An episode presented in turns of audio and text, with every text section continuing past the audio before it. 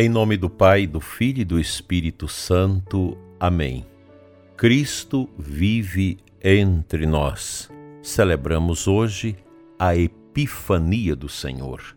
Dileto e amado ouvinte do nosso programa, aqui da nossa Diocese de Formosa, e você também que reza conosco de outras localidades, receba o meu abraço e o desejo de um abençoado domingo da Epifania para você aí na sua paróquia, na sua comunidade e juntamente com a sua família.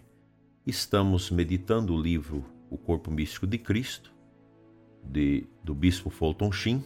Estamos no primeiro capítulo, O Cristo por Inteiro, na introdução, neste segundo dia. Ontem falávamos do ensino, da memória daquilo que o homem deixa como ensino cristalizado para a posteridade. Isso em relação a Jesus. Hoje falaremos da, do exemplo. Há uma segunda maneira pela qual um personagem do passado pode se fazer sentir no presente, e é pelo exemplo que ele deixou. Qualquer homem que já teve um biógrafo pode projetar a força de sua personalidade no futuro, muito depois de sua carne já ter se desfeito em pó.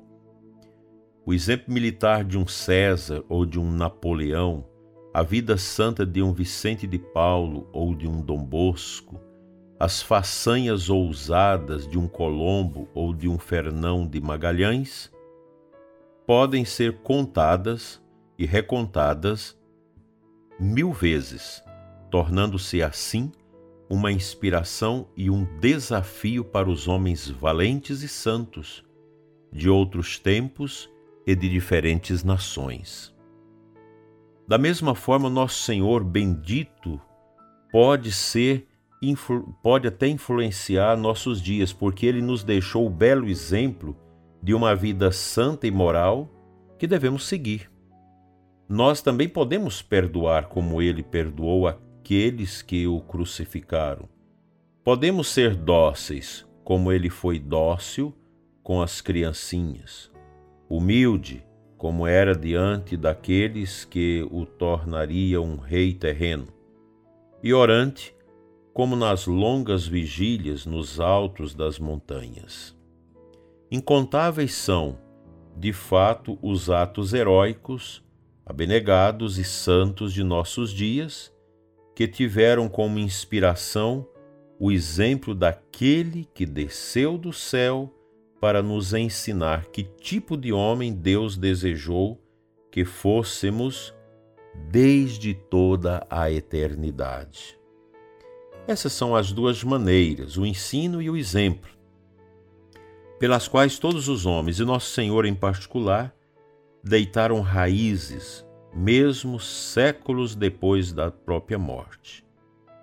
Mas, e isto é importante, a pena é que há muitos que acreditam que essas são as duas únicas maneiras pelas quais Nosso Senhor poderia mover os corações, incendiar as mentes em nossa época.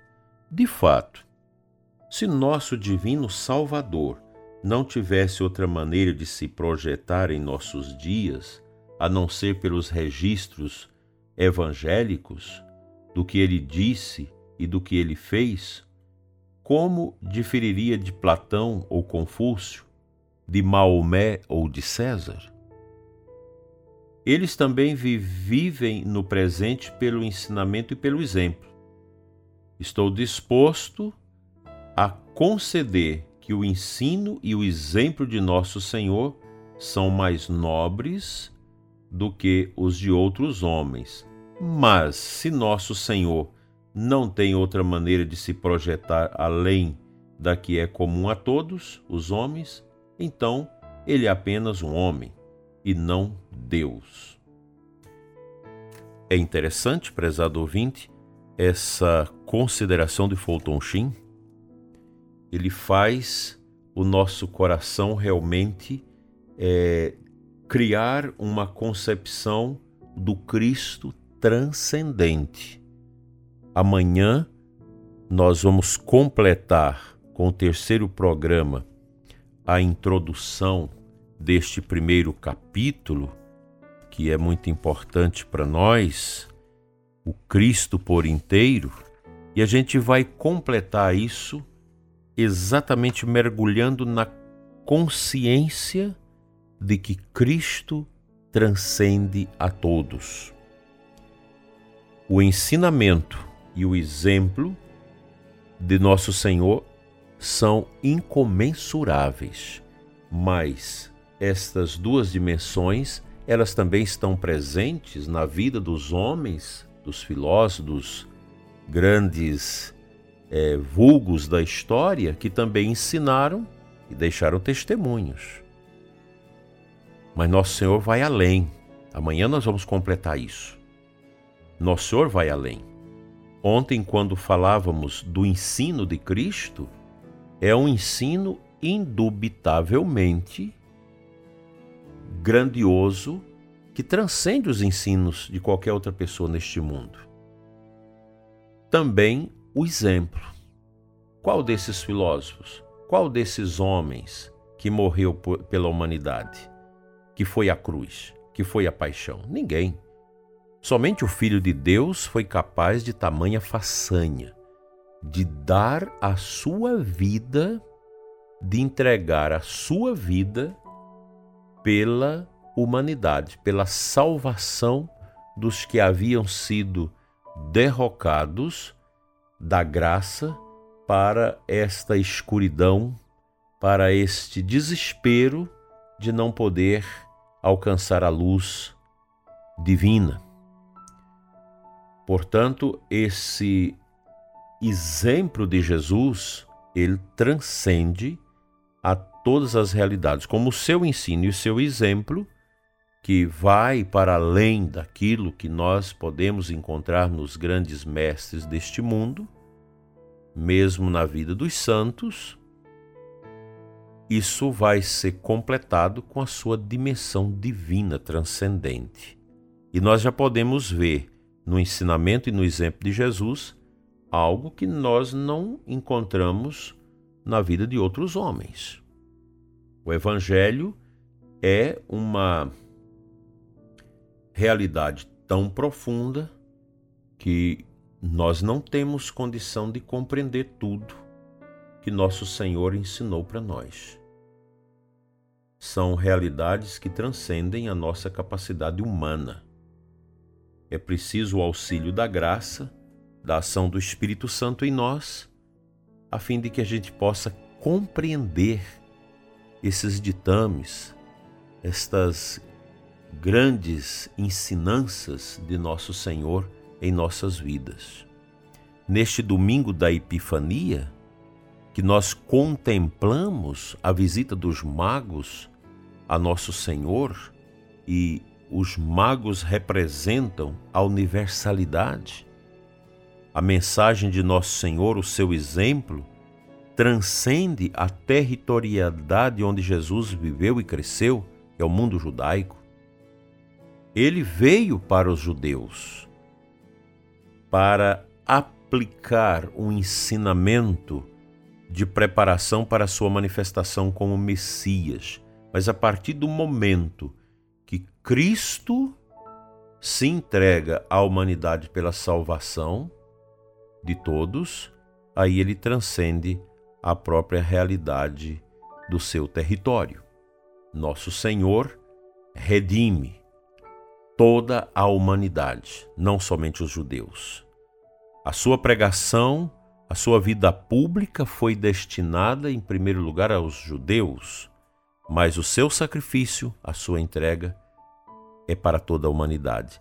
Aqui está o sentido da visita dos reis, hoje celebrado na liturgia, ao presépio, à manjedoura de Belém.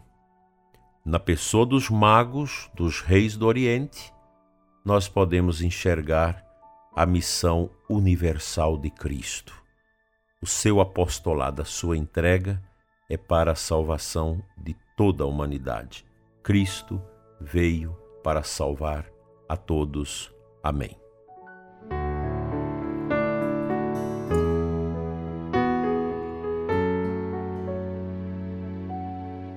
A aclamação ao Santo Evangelho de hoje nos apresenta o versículo 2 de Mateus 2.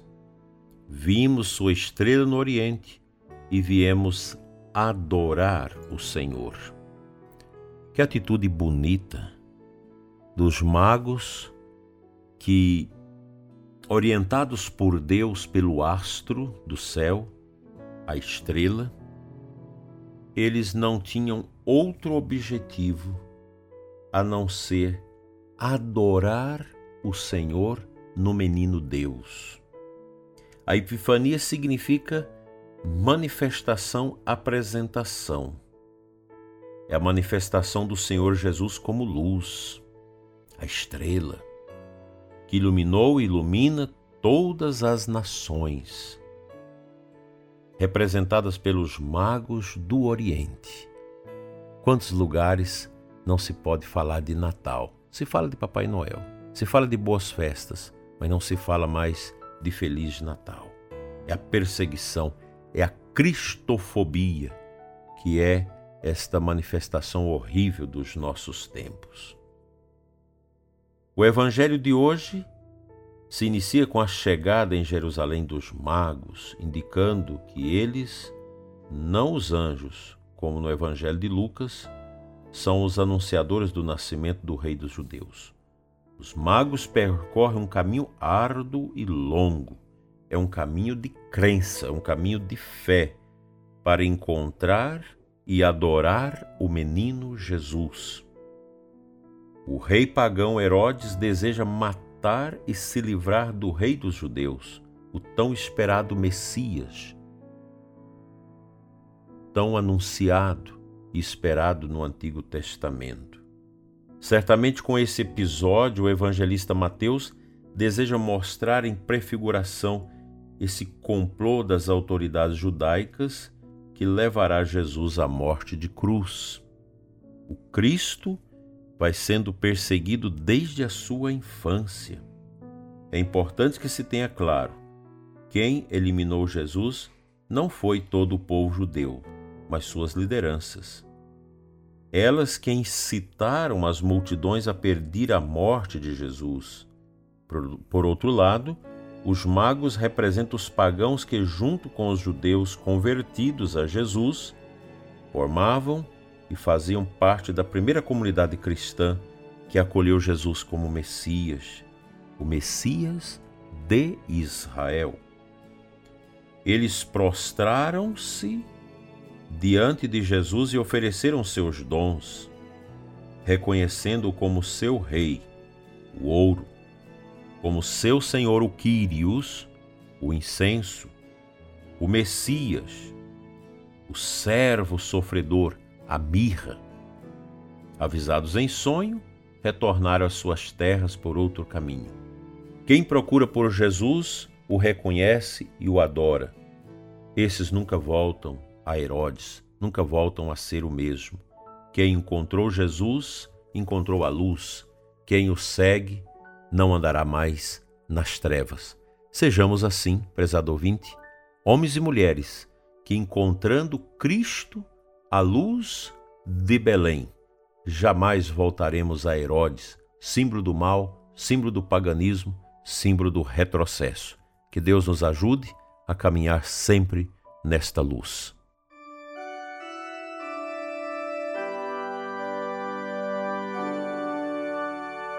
Pai de amor, Deus Santo, dai-nos a graça da conversão ao teu Filho Jesus.